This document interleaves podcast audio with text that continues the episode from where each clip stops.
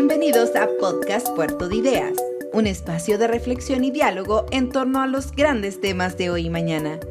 En este episodio escucharemos Cambio climático, hacia una mirada verde, conferencia del expresidente Ricardo Lagos durante el Festival Puerto de Ideas Antofagasta 2018. Que lo disfruten. Muy buenas tardes. Quisiera en primer lugar agradecer la presencia y dirigirme al señor intendente, la señora alcaldesa, al representante de Minera Escondida, a los rectores que nos acompañan y por cierto a la que es el alma de Puerto de Ideas, que es eh, Chantal. Y quiero señalar también mi, ¿cómo decir?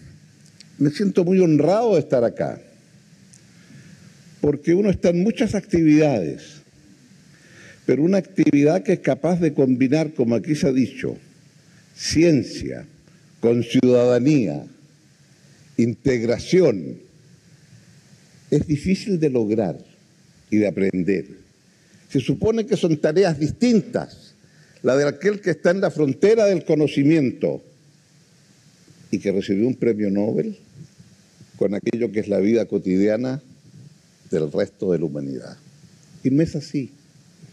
Y acá ustedes tienen el privilegio de un Paranal a 90 kilómetros y en donde, claro, el ser humano por primera vez se acerca al momento donde comenzó la aventura, no digo del planeta Tierra, que eso ya sabemos que fue solo 5 mil millones de años atrás, el momento del origen del universo. Entonces, el que lo invitan a una reunión como esta, es muy complejo desde dónde uno lo aborda. Y cuando me lo plantearon les dije, me tocó después de desempeñar la presidencia del país, durante cinco años ser el representante en las negociaciones para el cambio climático. Y ahí entonces me fui entrando en un tema apasionante y en donde es tal vez el gran desafío que el ser humano tiene en este siglo XXI. Son distintos los desafíos a lo largo de la historia de la humanidad y del ser humano en este planeta. Pero lo que ha ocurrido como resultado de la actividad del ser humano en este planeta es que ahora, dependiendo de nuestra conducta futura, la vida misma del ser humano está en cuestión en este planeta. Nótese, no es la existencia del planeta Tierra. El planeta Tierra seguirá existiendo como existía desde mucho antes que el Homo sapiens emergiera en la Tierra, que tiene solo unos cuantos miles de años. Entonces, ¿Qué es lo que ocurre y qué es lo nuevo? Sí es cierto, este planeta ha sufrido en estos 5.000 años de todo tipo de situaciones, de calentamientos y enfriamientos, de calentamientos intensos y de glaciaciones. Pero en los últimos 20.000 años, lo que ha producido un cambio climático en el planeta ahora es la acción del ser humano extrayendo fósiles de la tierra que acumulan energía y que al usarlos sobre la superficie de la tierra, entonces empezamos a calentar el planeta. Algunos sostienen que este planeta es parecido en cuanto a combustibles fósiles a otros pero en esos otros, esos combustibles fósiles están en la superficie del planeta. Y ahí entonces la temperatura en ese planeta es superior a los 450 grados. Nosotros nos afligimos cuando llegamos a 30, 35, 40, ¿verdad? Es decir, en esos planetas puede haber vida, pero no es la que nosotros conocemos. En dos palabras, ¿De qué se trata? Que a medida que usted va utilizando estos combustibles fósiles, el carbón primero, el gas, el petróleo, esos combustibles fósiles tienen acumulado en energía y es esa energía la que ha utilizado el ser humano con su creatividad e inteligencia desde el origen de la revolución industrial. Y entonces, a partir del siglo XVIII, hace 200 años, menos de eso, ha comenzado entonces el ser humano a extraer esos combustibles, a utilizarlos, y esos gases de efecto invernadero, esos gases que produce quemar el carbón, usar el gas o el petróleo, está entonces generando el cambio climático. ¿Por qué? Porque son esos gases, se van a la atmósfera y ahí van a permanecer durante 100 a 120 años. Ese es el punto a recordar. Lo que emitieron nuestros abuelos, digamos en el 1900, para anterior centenario, 1910, todavía están allí. Y ustedes se darán cuenta que lo que emitieron nuestros abuelos con el tipo de sociedad que había no tiene nada que ver porque apenas llegaban a mil millones y hoy día somos siete mil millones. Y por supuesto que tenemos una cantidad de emisiones por persona muy superior a lo que se emitía antes, que son mil millones. Entonces, fíjese usted, cuando lo que emitieron nuestros abuelos deja de estar en la atmósfera y desaparece, producto del paso del tiempo, es reemplazado por lo que emitimos nosotros hoy. Pero lo que usted saca allá es muy inferior a lo que agregamos año a año. Y ese entonces es el desafío que tenemos. Y ese desafío entonces significa que este gas, este carbón, este petróleo, antes era también absorbido a veces por los árboles que habían y que hay en este planeta.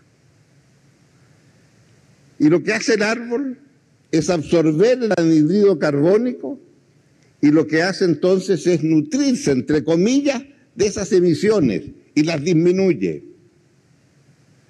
Pero el ser humano, con la deforestación, lo único que hace es fortalecer el problema. Para tener una cifra global, todas las emisiones en materia de energía son más o menos un 30, un 35% del total. Deforestación, 20%. Vale decir, los árboles que cortamos año a año. Un país grande, enorme, gigante como Brasil, emite más por deforestación que por lo que él produce durante un año con toda la producción de sus 200 millones de habitantes. Impresionante, ¿verdad? Y entonces acá tenemos un doble fenómeno, que si usted reforesta, usted está ayudando a absorber la emisión de gases de efecto invernadero. Pero el tema entonces es que efectivamente, si esto está allá arriba en la atmósfera, ¿cuál es la responsabilidad de cada país? Y aquí haz lo que hace más difícil, el debate político. Estados Unidos responde más o menos por el 29% de lo que está allá arriba. Los países europeos en su conjunto llegan bastante cercano al 20 también. Pero estamos hablando de Alemania, de Inglaterra, de Francia, de Italia, etcétera. De lo que está arriba, China, 5%. Pero lo que está acumulado, ya vamos a ver otra cifra. Y prometo después de eso no más cifras. Pero sí, 5%. India, 2%. Pero dígame usted, 1.500, 1.300 millones de chinos, 1.200 de hindúes, pero su responsabilidad histórica, lo que a lo largo de los últimos 110, 120 años se acumuló allá arriba, muy pequeño. Y la discusión entonces, no me venga usted a decir a mí lo que tengo que hacer, porque usted es responsable de un 29% y ustedes europeos de otro tanto, y nosotros estamos comenzando a contaminar. Y entonces haga usted un acuerdo político a partir de aquello. Y este entonces es el tema central. Con un segundo elemento. Digamos que desde la Segunda Guerra Mundial, el ser humano aprendió técnicas sofisticadas, los economistas, algunos ganaron premios Nobel, desde que los economistas se consideraron científicos y también tienen un, un Nobel recientemente. No fue de los que estableció Nobel mismo, por supuesto. Y miden el producto de un país. Y el Producto Interno Bruto, ¿qué es lo que es? La suma de todos los bienes y servicios que un país es capaz de producir en un año. Punto. Y nos engolosinamos entonces con la idea de cómo hacemos para crecer, para vivir mejor.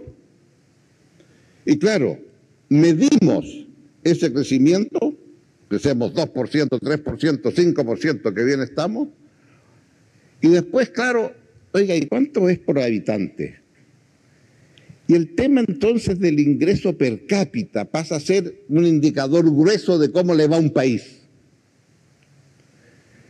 Entonces yo diría que hoy lo que está surgiendo a ese paradigma que viene del siglo XX, clasificamos los países, más de tanto, menos de tanto, etcétera, están convergiendo, no están convergiendo, ¿con qué rapidez?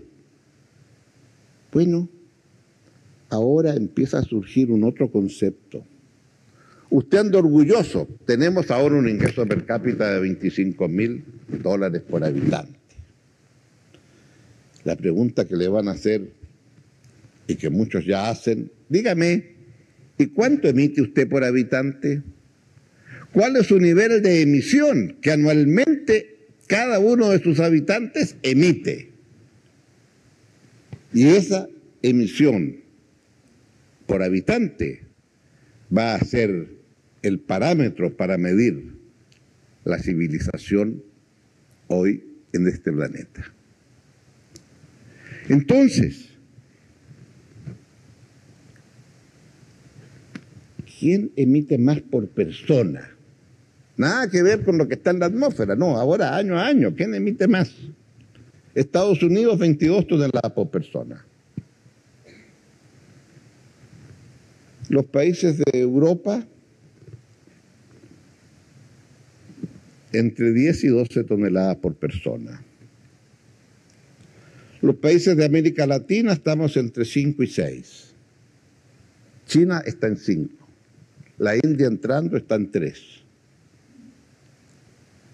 Y claro, el tema es que los países desarrollados pueden darse el lujo de no crecer, pero nosotros tenemos que seguir creciendo. Y si usted crece, emite más. ¿O puede crecer emitiendo menos? Sí, puede, pero es más difícil. Suecia, en los últimos 25 años, ha crecido un 30%. Y no obstante que ha crecido un 30%, las emisiones de gases de efecto invernadero han disminuido 7%. Una vez lo expliqué en una reunión y alguien me dijo, sí señor, pero para eso hay que ser sueco. Tenemos un problema, no somos suecos. Lo que quiero decir aquí es que en verdad este nuevo paradigma que ha surgido, dígame usted, señor, cuál es su nivel de emisiones. Y yo voy a entender qué rol juega en el siglo XXI. Y es entonces aquí donde, de este dilema, se buscó una solución política. un acuerdo de Naciones Unidas del 92 para ponernos de acuerdo, diciendo todos somos responsables, pero las responsabilidades son un poquito diferentes. Y se optó por hacer una división un tanto arbitraria a los países desarrollados o ricos, que deben comprometerse a empezar a reducir sus emisiones, y nosotros los más pobres, bueno, podemos no estar obligados a reducir. Y este fue todo el debate, porque esto fue acordado en un protocolo en Kioto el año 98, y a partir de que ese año 90, el año 2012 terminaba ese protocolo, había que hacer un acuerdo antes del 2012. Y es en esa actividad en que me tocó participar muy activamente y en donde, claro, uno veía los debates políticos a nivel de los gobiernos y en donde los países que queríamos seguir creciendo decíamos, mire señor, vamos a mitigar, pero también tenemos que adaptarnos al cambio climático. Y necesitamos financiamiento, y necesitamos acceso a las tecnologías. Bueno, ¿y cómo se hace? ¿Va a haber transferencias financiamiento de los más ricos a los más pobres? ¿Va a haber transferencias tecnológicas? ¿Qué clase de transferencia va a ser? ¿Se va a cobrar por derecho de propiedad intelectual o la propiedad intelectual respecto a estos temas va a tener soluciones más adecuadas y no pagar por ellas? Este es el debate. Entonces, el fracaso fue importante, fuerte. Recuerdo haber estado en una reunión en el Congreso de Estados Unidos y después de escuchar muy atentamente, un señor senador me dijo, señor, mire, con el mayor respeto, o usted trae acá a la China en un acuerdo junto con Estados Unidos o acá no aprobamos nada. Y los chinos dicen, yo estoy en desarrollo, escúcheme, señor, etc. Y para qué decir la India que con mayor razón.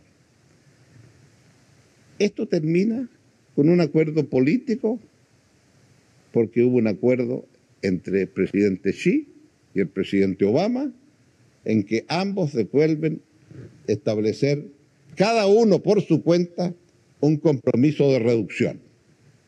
Y esto es lo que produce el llamado Acuerdo de París, en donde cada país libremente dijo a qué se comprometía, pero ese compromiso era vinculante y tiene que cumplirse.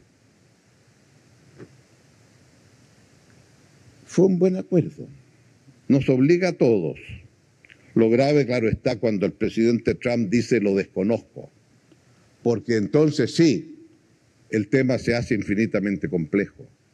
Porque este, como otros temas, no son temas que los va a resolver un país.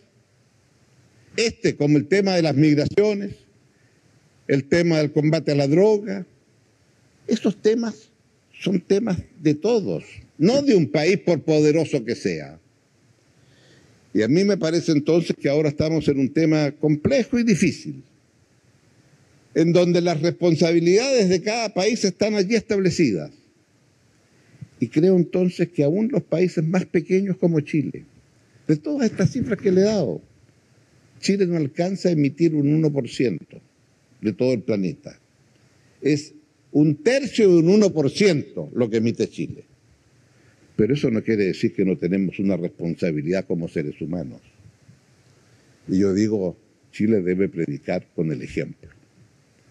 No con el ejemplo del poder, no, con el ejemplo de lo que hacemos.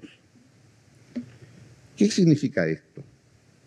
Esto significa que la tecnología ha hecho tales avances y en donde si uno comienza por el tema energético, lo que hoy, 2018, conocemos no tiene nada que ver con aquellas negociaciones de 10 años atrás, donde la energía solar aparecía casi como una quimera.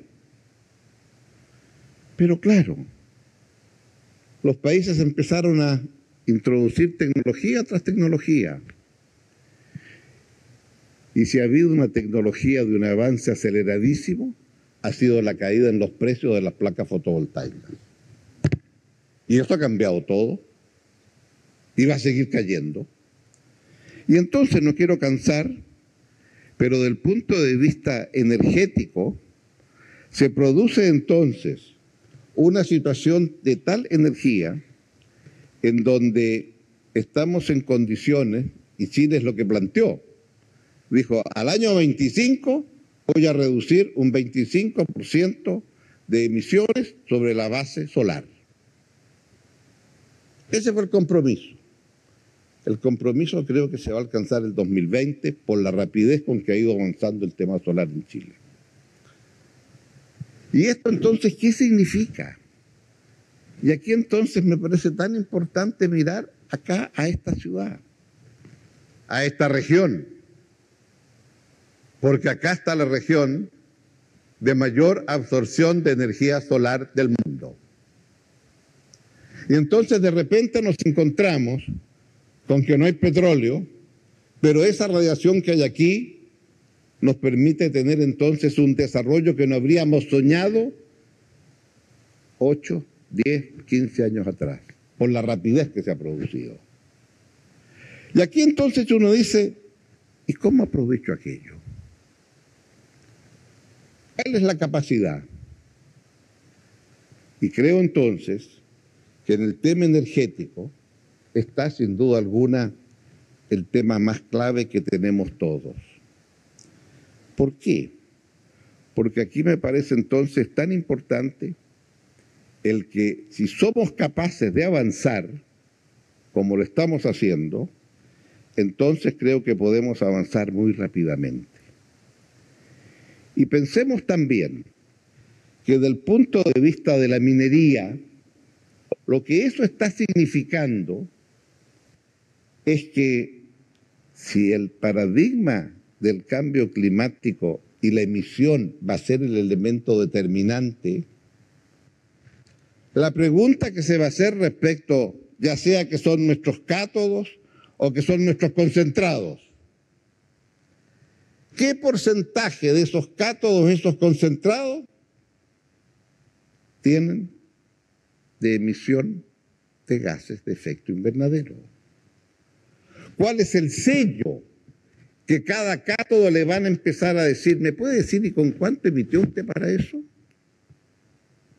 Entonces, el cobre que hoy vemos su precio en el diario, que es una commodity porque se intercambian cátodos con cátodos o los concentrados, va a depender su precio de si emitió más o emitió menos en el proceso de llegar al cátodo y exportarlo y venderlo.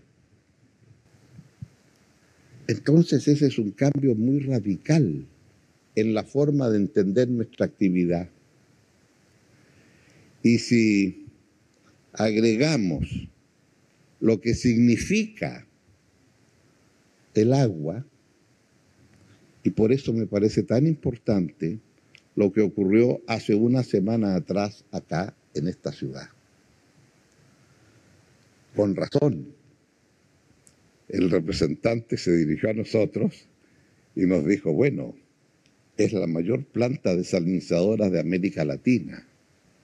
Claro. Pero antes de hacer esa planta, comenzaron por cambiar la electricidad con la cual usted va a transformar el agua con sal en agua sin sal, esa electricidad no la va a producir con carbón, sino con gas. Entonces, ¿qué quiero decir con esto? Que acá hay una situación que es una mirada doble. De una parte usted necesita la energía solar y de la otra, en la actividad minera, el agua es fundamental. Y digamos entonces que cuando usted une con qué electricidad voy a ser capaz primero de desalinizar y con qué electricidad la voy a impulsar 180 kilómetros hacia adentro y 3.200 3.800 metros de altura. Ah, entonces esa agua es pura energía eléctrica. Sí, es agua, yo sé, pero es energía eléctrica. Y por lo tanto, en la producción de la tonelada de cobre, esa agua es pura electricidad y digan ustedes decir la siguiente cifra. Una tonelada de cobre, el 67% es energía. O sea, una tonelada de cobre va a depender que tenga más o menos gases de efecto invernadero, dependiendo qué energía usa. Y eso le cambia todo. Eso le cambia todo. Entonces, queremos un cobre, no sé si indiferente a la tecnología que van a usar. Hoy los recursos están ahí. El Estado los entrega mediante concesión. La tecnología es un problema de la empresa. Sí, nos gustaría tecnologías más intensivas, menos intensivas, en mano de obra, esto, lo otro, lo más allá. Pero cuando, dependiendo la tecnología, el cobre que Chile vende tenga un menor valor porque emite mucho, o el cobre que Chile vende tiene un menor valor, un mayor valor porque emite poco, no es indiferente. Y por lo tanto, independiente de lo que se quiera hacer a futuro, el tema de nuestro cobre está ahí. Y no estamos hablando de un futuro lejano. Hoy, respecto al cobalto y respecto al aluminio, respecto de esos dos metales, ya hay diferenciación dependiendo la cantidad de emisiones del cobalto que se produce y del aluminio. Y por lo tanto esto está a la vuelta de la esquina. El que le empiecen a decir, Señor, porque acá hay un tema muy obvio, júntelo con otro tema que está en la esquina a esquina, el automóvil eléctrico que nuestra alcaldesa nos dijo que ya había llegado el primero acá y que usted puede, mientras tanto, poderlo enchufar ahí gratuitamente, según entendí bien. Bueno, el automóvil normal y corriente usa más o menos 20, 25, a veces 30 kilos de cobre. Pero el eléctrico, dos veces más, 100 kilos. Ah, y si los autos van a ser todos eléctricos, entonces la demanda de cobre va a seguir creciendo. Pero que va a vender ese auto va a querer decir que su componente de cobre es limpio, no es contaminante. Y ese señor que demanda cobre para generar un auto eléctrico va a querer hacer esa distinción. Entonces mi pregunta es, ¿cómo abordamos este tema entre todos? Es cierto, ha habido avances muy importantes, muy importante porque, claro, el tema de la trazabilidad del producto llamado cobre pasa a ser fundamental. Dígame para atrás, ¿cómo llegó usted a tener este cátodo? ¿Cómo llegó usted a tener este concentrado? Y la trazabilidad va a pasar a ser entonces un elemento crucial para poder posesionarnos en el mercado de una manera adecuada. Y la energía solar entonces, claro, Corfo desea en este instante crear un centro tecnológico solar Sí, de almacenamiento, etcétera. Un términos tecnológico de mejorar la forma de hacer la desalación de nuestras mares, de energía solar en los procesos mineros de liviación. Hay muchos ámbitos, entre los cuales el tema energético pasa a ser central. Y aquí entonces es donde uno dice, bueno, es que Puerto Ideas es eso ¿Cómo junto estos elementos? Porque fíjese usted, el agua en Chile, al menos, va a ser solo energía eléctrica a futuro. El agua que estamos acostumbradas en, del Valle Central hacia el sur, usted pide una merced de agua, le dan una concesión, saca un canalcito del río, eso olvidémonos, está todo dado. Y entonces, o saque el agua subterránea, el pozo, o desaliniza, lo que están haciendo, o, claro, pensemos en grande, bueno, también se puede pensar en grande, ¿por qué no? Puede usted tener, eh, están estudios hechos muy gruesos, una tubería pequeña, solo de cuatro metros de diámetro, con unos plásticos muy modernos que hay ahora, y que claro, si usted hace una pequeña tubería de, a la salida donde termina el río Biobío, y esa pequeña tubería la tira hacia el norte, bueno, llegar solo hasta el Valle de la Concagua cuesta más o menos entre 15 y 20 mil millones de dólares, pero existe. No necesito decir claro porque usted en ese caso va entrando por las propias cuencas de los ríos para ir regando el valle. Hay formas, pero eso quiere decir que agua es igual energía. Entonces, mire usted el desafío. La energía no solamente la queremos solar, sino también queremos entonces que lo que producimos con esa agua, no solo en la minería, en cualquier otro tipo de actividades, no sea un agua que contribuye a generar una mayor emisión de gases de efecto invernadero. Y es aquí entonces donde el tema de la trazabilidad pasa a ser tan importante y donde Puerto Ideas pasa a ser un elemento central. ¿Por qué? Porque si usted vincula el tema agua con el tema solar, ¿qué hace de ello? ¿Qué hacemos con la agricultura? ¿Qué tipo de agricultura podemos tener si podemos tener agua sacada del mar de una manera y regar entonces nuestros desiertos? Y aquí entonces empieza a haber un tema de otra envergadura. ¿En qué sentido? ¿Estamos en condiciones de hacer que este tipo de tecnologías sean también económicamente viables?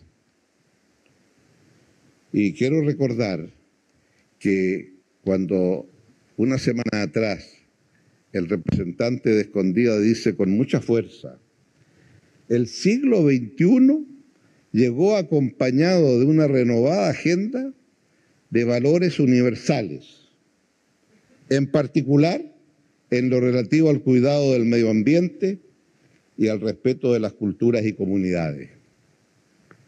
Y ahí entonces está el tema de cómo usted entiende que una inversión en este tipo de tareas, y para ello la ciencia es fundamental, de manera de tener con la misma cantidad de energía una mayor productividad, pero también de poder seguir abaratando los costos de esa energía que proviene del sol.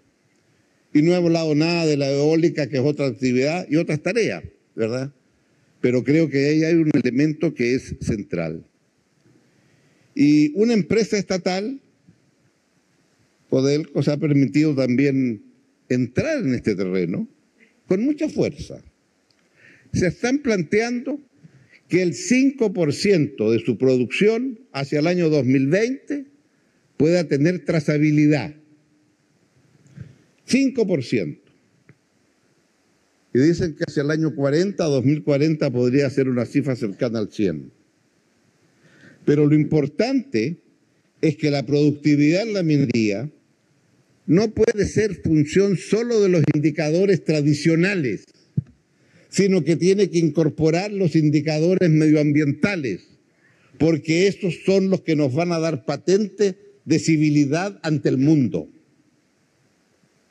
Y en consecuencia no es indiferente cómo es posible compatibilizar ambas tareas. ¿Por qué? Porque sabemos que hay un conjunto de inversiones que hacer. Quiero contar una breve historia de dos ciudades. Atlanta, en Estados Unidos, y Barcelona. Ambas ciudades tienen 5.300.000 habitantes. Ambas ciudades tienen el mismo ingreso per cápita. Una sí, claro, tiene un sistema de transporte individual, la gente tiende a vivir en casas con grandes jardines y andar una hora en auto y llegar a su fuente de trabajo.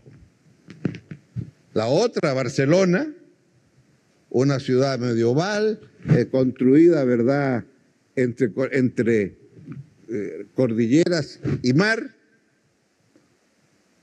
espacios muy reducidos, básicamente espacios públicos de parques y jardines, pero no privados, y mucha densidad, mucho departamento. Bueno, no necesito decir, ¿verdad?, que Atlanta gasta en transporte de sus ciudadanos, de los 5 millones 300, ocho veces más en materia de emisiones de gases de efecto invernadero que lo que hace Barcelona. Y aquí viene la pregunta.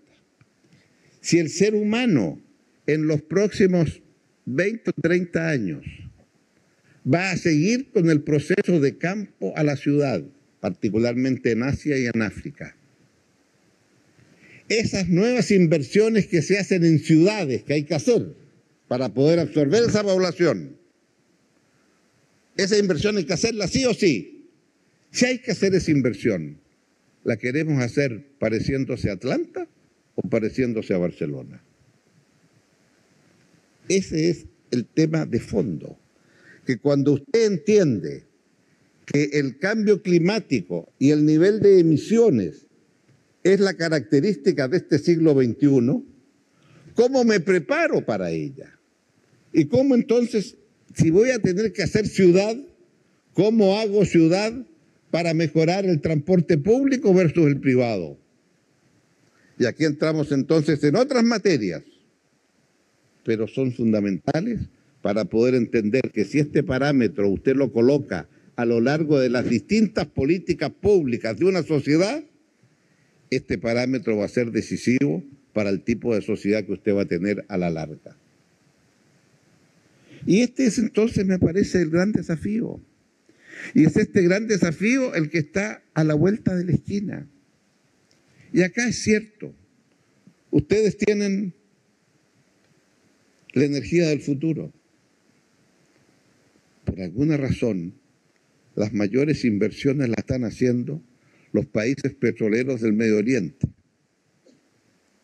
Dubái, Qatar, todos ellos haciendo investigación y tecnología porque saben que el petróleo tiene días contados y saben que ellos quieren mantener su preeminencia a partir de solar.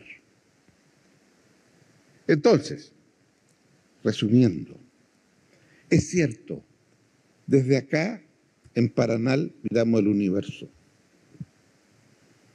pero también desde acá hay iniciativas que es la otra cara de la ecuación. Porque una cosa son los cátodos o el concentrado que se exporta, la commodity, y qué características tiene. Y otra cosa es agregar valor a lo que se hace en esa actividad. Y agregar valor es lo que aquí se ha hecho, en que hay una iniciativa tan importante como los que son proveedores de la minería. Acá en Antofagasta se está buscando incentivarlos para que sean proveedores de clase mundial. Y hay acá proveedores medianos y pequeños, que claro, cuando usted habla de minería, proveedor mediano pequeño exporta 10, mil, 10 millones de dólares al año. Y allí hay entonces una forma distinta de agregar valor. No es el cobre bruto que salió. Hoy la mayor parte de todos los estudios de ingeniería para temas mineros, para América Latina, la gran mayoría se hacen desde Chile. Usted agrega valor hacia atrás, agrega valor respecto de los proyectos para desarrollar y agrega valor en el otro sentido respecto a los proveedores. Sí, estoy consciente.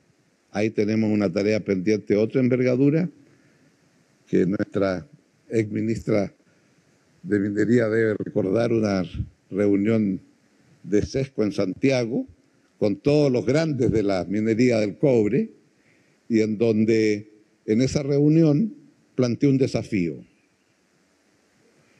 Si Chile tiene un tercio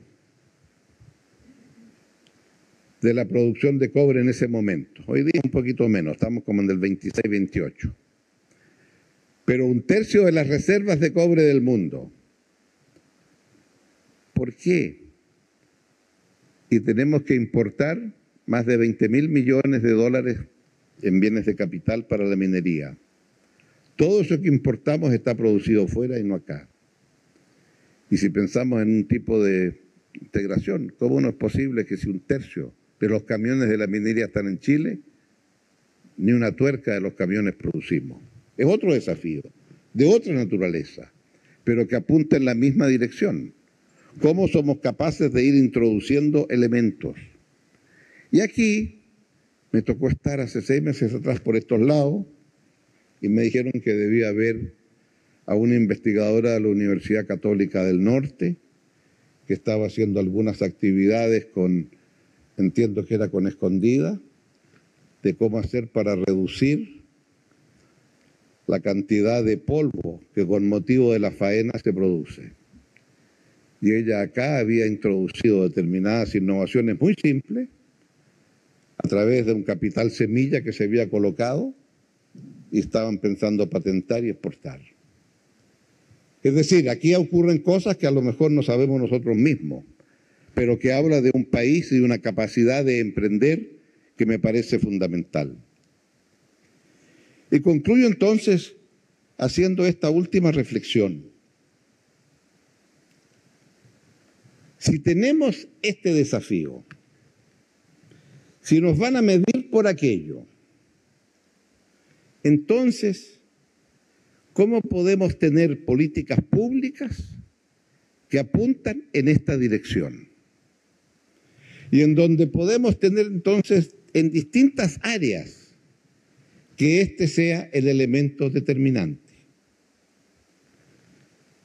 Y cuando se hizo una reflexión de aquellos que ayer llegaban en barco, Claro, llegaban en barco. Ahora ocurre que las nuevas tecnologías llegan con tal rapidez, la simultaneidad del conocimiento es tan impactante a través de las tecnologías digitales, que la pregunta es, ¿estamos en condiciones de mantener el ritmo de innovación al mismo que van las nuevas tecnologías innovando y acercándonos? ¿Y cómo podemos entonces abordar ese desafío? Porque eso nos obliga entonces a ser mucho más creativos e imaginativos. Y lo que tiene de grande Puerto Ideas es esta capacidad de hacer una suerte de balance cada cierto tiempo de lo que hemos hecho. Y el balance entonces aquí respecto de esta área tan específica, pero que es el área que va a definir el siglo XXI. Y el rol de los países va a estar ahí, porque todo tiende a irse uniendo uno con otro. Y la relación agua-energía es una forma distinta que por primera vez el ser humano tiene y descubre.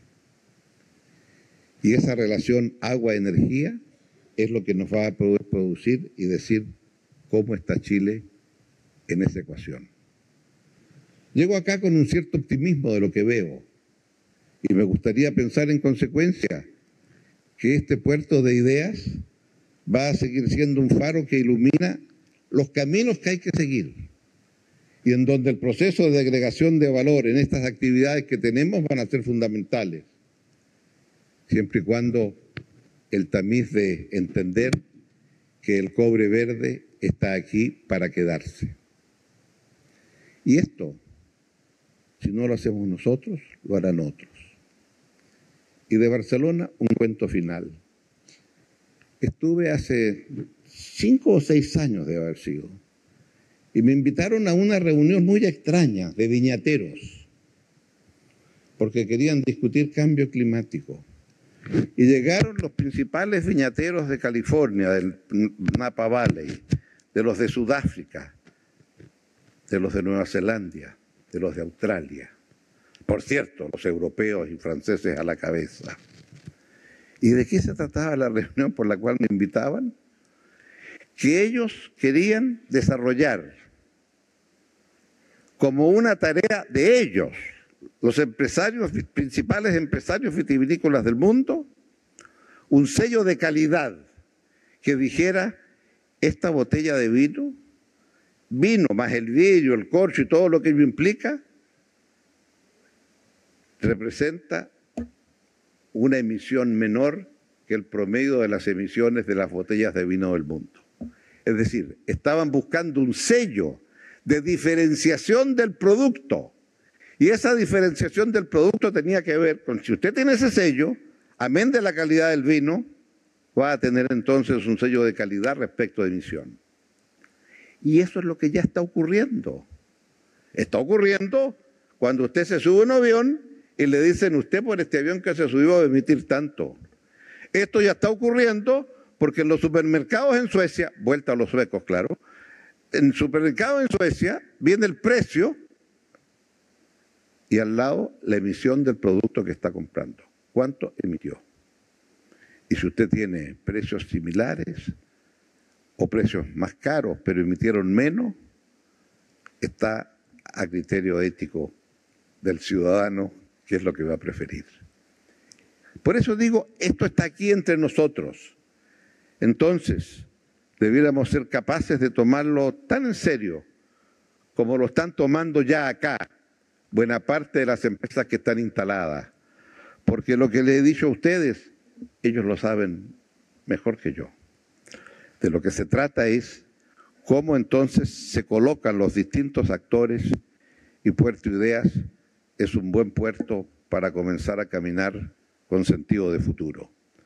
Y si lo hacemos de Antofagasta, entonces querrá decir que no solamente miramos estrellas y el origen del universo, podemos también avanzar a mirar un poco cómo hacemos países más civilizados que sabemos cuidar el planeta, para que nosotros, seres humanos, podamos seguir viviendo en el planeta. Muchas gracias. Gracias por escuchar Podcast Puerto de Ideas.